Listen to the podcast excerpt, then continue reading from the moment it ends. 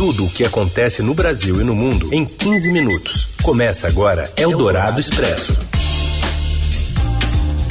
Olá, sejam muito bem-vindos a mais uma semana Eldorado Expresso no ar. Aqui a gente reúne, coloca juntinho, apresenta para vocês notícias importantes, muitas vezes no meio do seu dia, na hora do seu almoço. Eu sou a Carolina Ercolim, comigo Heisen Abac. Tudo bem, Heisen? Oi, Carol, boa tarde para você, boa tarde, ouvintes que estão ao vivo com a gente no FM 107,3 da Eldorado em podcast em qualquer horário. Vamos aos destaques de hoje, dia 23 de agosto. Governadores propõem a criação de uma frente em defesa da democracia contra os ataques do presidente Jair Bolsonaro. Em São Paulo, João Dória anuncia afastamento de comandante de batalhões da PM que convocou bolsonaristas para atos contra o STF.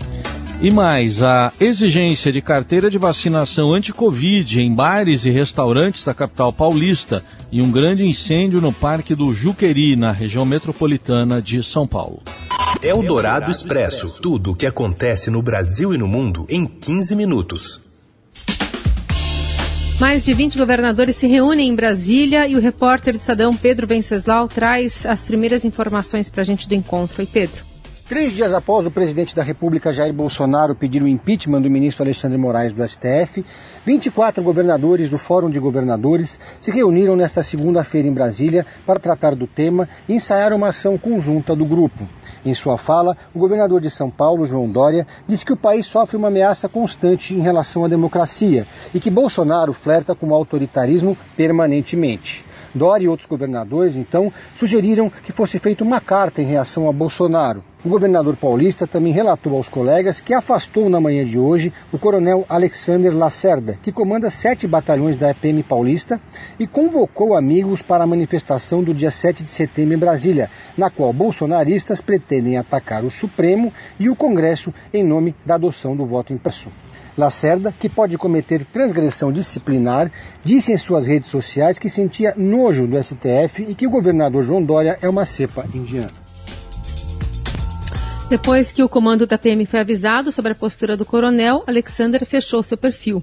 A escalada da crise entre os poderes é um dos temas dessa reunião de governadores. Ontem, o PM é, da reserva, Coronel Ricardo Augusto Nascimento de Melo, que preside a CEAGESP em São Paulo, convocou por vídeo todos os veteranos a apoiarem o presidente da República contra o comunismo.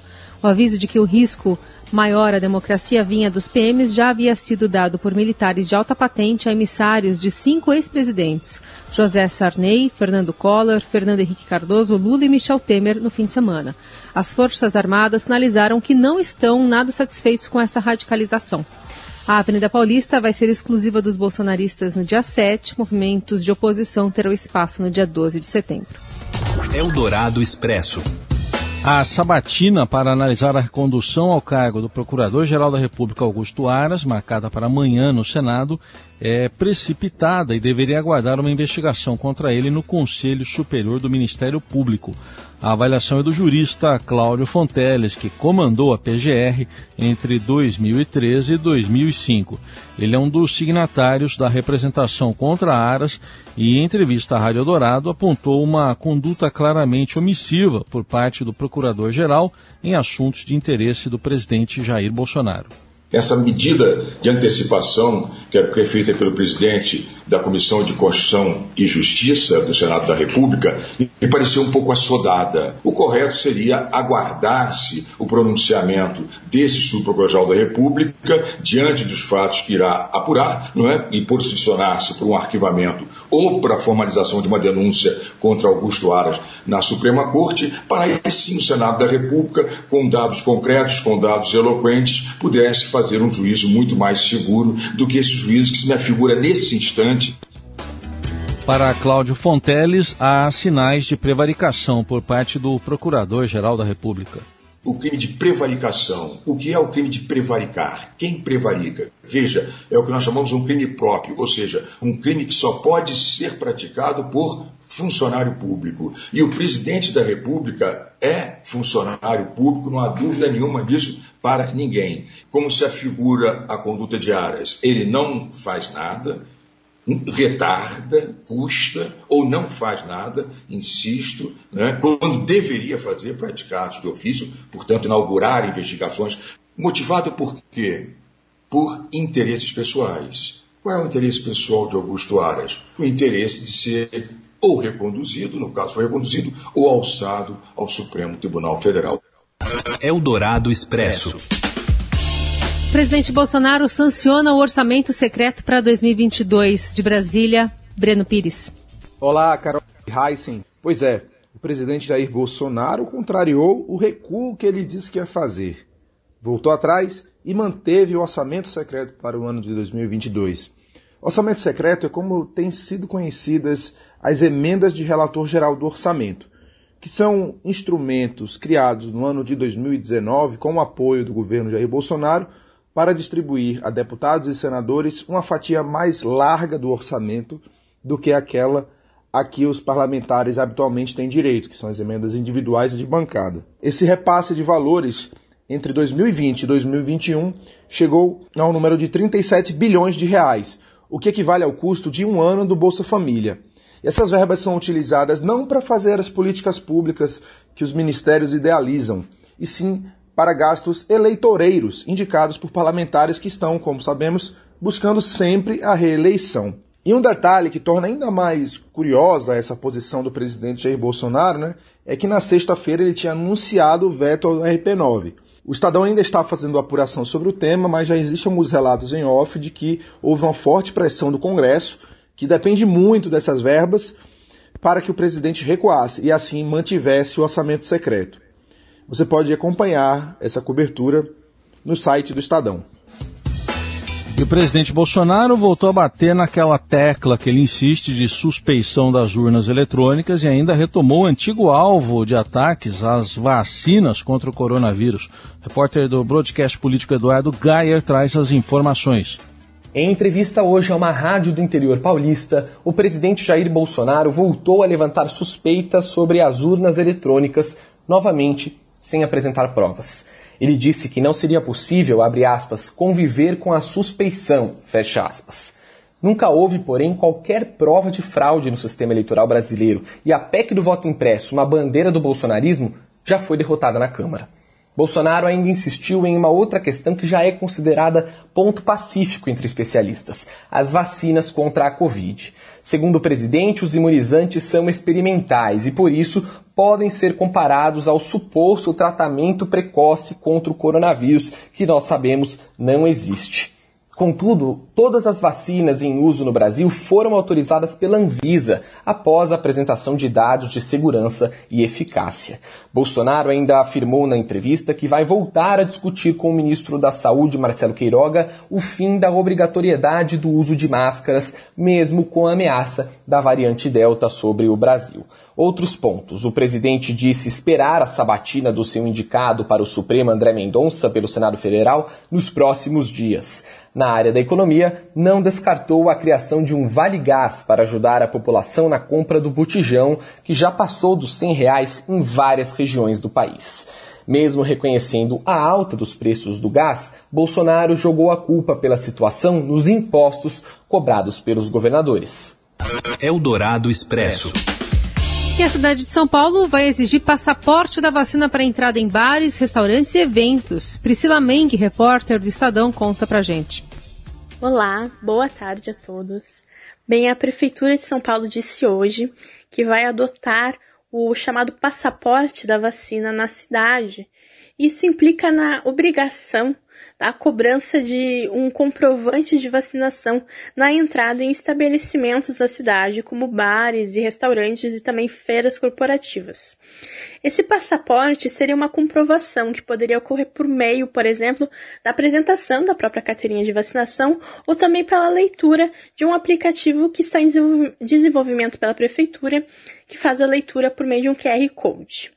Esse aplicativo seria utilizado pelo estabelecimento no momento da entrada da pessoa nesse local.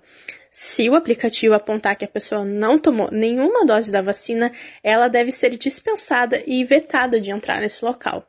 Se o estabelecimento deixar a pessoa entrar, ele estará sujeito a tomar uma multa pela prefeitura. O valor da multa ainda não foi divulgado, mas, segundo o prefeito Ricardo Nunes, não será barato. Ainda a gente não tem detalhes de quais estabelecimentos serão incluídos nessa exigência. Também não sabe quando ela vai começar. Esses detalhes serão divulgados provavelmente ao longo dessa semana, assim como o endereço de onde baixar esse aplicativo. A gente tem um exemplo próximo, que é a cidade de Guarulhos, que vai exigir essa mesma comprovação a partir de 1 de setembro e em todos os estabelecimentos. Inclui inclusive o setor cultural, como cinemas e museus. Eldorado Expresso. As principais sequelas da Covid, como cansaço, falta de ar, apatia, alteração no sono e até depressão, não regridem sozinhas, segundo a médica e professora da Faculdade de Medicina da USP, Lina Mara Riso Batistella. A especialista que trabalha na linha de frente da reabilitação de pacientes orienta tratamento médico multidisciplinar para restabelecimento pleno das condições de saúde. De acordo com um estudo inédito do Hospital das Clínicas, um ano após a alta hospitalar por Covid-19, 60% dos pacientes ainda sentem algum tipo de efeito colateral causado pela doença no organismo. Em entrevista à Rádio Eldorado, Batistella reforça que o tratamento muitas vezes exige abordagem não medicamentosa, como estímulos dosados para ganhar força muscular. Sozinha não regride e, portanto, o paciente continua manifestando sintomas que precisam ser combatidos para ele voltar a uma vida normal. A boa notícia é que isso tem regredido com um tratamento adequado. A intervenção medicamentosa não vai ser negligenciada, mas você precisa associar uma intervenção não medicamentosa com estímulos para ganhar força e resistência muscular. Sobre a Delta, a fisiatra explica que até o momento não há indícios de alteração no tipo ou gravidade das sequelas causadas pela nova variante. Eldorado Expresso. O Corpo de Bombeiros continua combatendo um incêndio de grandes proporções no Parque Estadual do Juqueri, em Franco da Rocha, na Grande São Paulo. O fogo foi provocado pela queda de um balão na manhã de ontem e se alastra com facilidade pelo tempo seco. Mais de 60% da vegetação já foi queimada. Moradores de diversos bairros da capital paulista relataram ontem uma chuva de fuligem que está invadindo casas. Vários relatos foram compartilhados também pelas redes sociais. Ao mesmo tempo, uma pesquisa inédita do MAP Biomas mostra que em 30 anos, 15% da superfície de água do Brasil desapareceu. No estado mais afetado, o Mato Grosso do Sul, 57% de todo o recurso hídrico foi perdido desde a década de 90. Ali, essa redução ocorreu basicamente em um dos biomas mais importantes do Brasil, que é o Pantanal. Você ouve Eldorado Expresso. A demanda dos pais por uma educação antirracista pode levar a uma das maiores mudanças na história recente das escolas particulares de elite de São Paulo. Os detalhes vêm com a repórter do Estadão e também colunista aqui da Rádio Dourado, a Renata Cafardo. Oi, Carol e Racing. Olha, é um movimento muito legal que dá uma esperança assim pra gente, né? Porque é um movimento de educação antirracista que foi demandado pelos pais dessas escolas de elite. A gente vê os currículos sendo mexidos, ou seja, não é só uma questão de mexer na aula de história, da maneira como fala com, sobre os negros, não. É, é fazer algo multidimensional, entrar em todas as disciplinas, mexer na literatura que as crianças e adolescentes leem, colocar ali autores negros, autores indígenas, colocar também pesquisadores que não são brancos, a gente pouco é, vê isso nos currículos brasileiros, eles são muito eurocêntricos né, e focados é, no branco, na produção branca. Então essas escolas estão muito preocupadas, tudo isso começou é, no, lá no ano passado, né, com o movimento com, do assassinato de George Floyd lá nos Estados Unidos, então é, os pais começaram a se movimentar em plena pandemia, fizeram grupos de WhatsApp, criaram uma liga interescolas, essas escolas mais progressistas, começaram a discutir esse tema e depois foram pressionar, né, de certa forma, a direção das escolas e aí conseguiram, é, de fato, que elas se movimentassem, já começaram a contratar professores negros, é, já abriram bolsas, o Veracruz já abriu bolsas para crianças negras, tudo pago, inclusive mensalidade, passeios, é, materiais, transporte, que é muito difícil. Então, é, é um programa mesmo, um projeto que elas estão fazendo de educação antirracista não é só bolsa, não é só contratação, é tentar de fato mudar a cara dessas escolas de elite né, de São Paulo que de fato são muito brancas para de alguma forma a gente mudar a educação e mudar a sociedade. Eldorado Expresso. E começa nesta terça-feira os Jogos Paralímpicos de Tóquio com cobertura especial do Estadão. Fala, Morelli.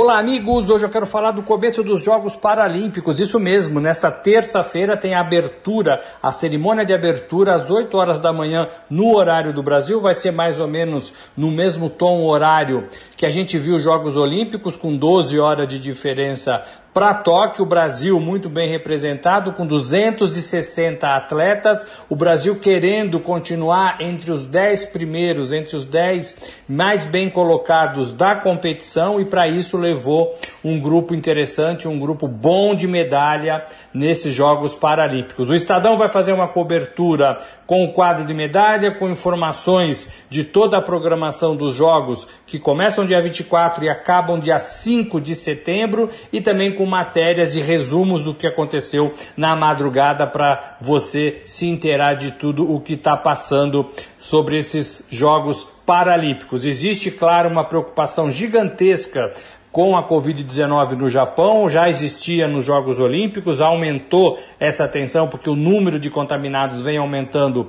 diariamente. O, o, o Tóquio, o comitê organizador, todo mundo está muito atento a isso. Não haverá público nas arenas, pelo menos por enquanto é, é, não vai haver esse público. Existia a possibilidade de levar crianças das escolas é, crianças em, idade escolar para as arenas, isso ainda está sendo discutido. Pode ser que aconteça, pode ser que não aconteça. Mas a verdade é que existe muita preocupação em relação à contaminação da Covid-19. A gente já deu informações dizendo que até na Vila Paralímpica já teve casos é, de contaminação. O Estadão vai cobrir tudo isso, vai trazer as informações e a gente vai continuar torcendo para os nossos atletas na Paralimpíada. Vai ser bem legal. É isso, gente. Falei, um abraço a todos, valeu! Ponto final nessa edição do Eldorado Expresso. Para você, uma ótima semana. Voltamos amanhã, né, Heisen? Valeu. Valeu, Carol. Gente, obrigado pela companhia. Boa segunda. Até amanhã. Você ouviu Eldorado Expresso tudo o que acontece no Brasil e no mundo em 15 minutos.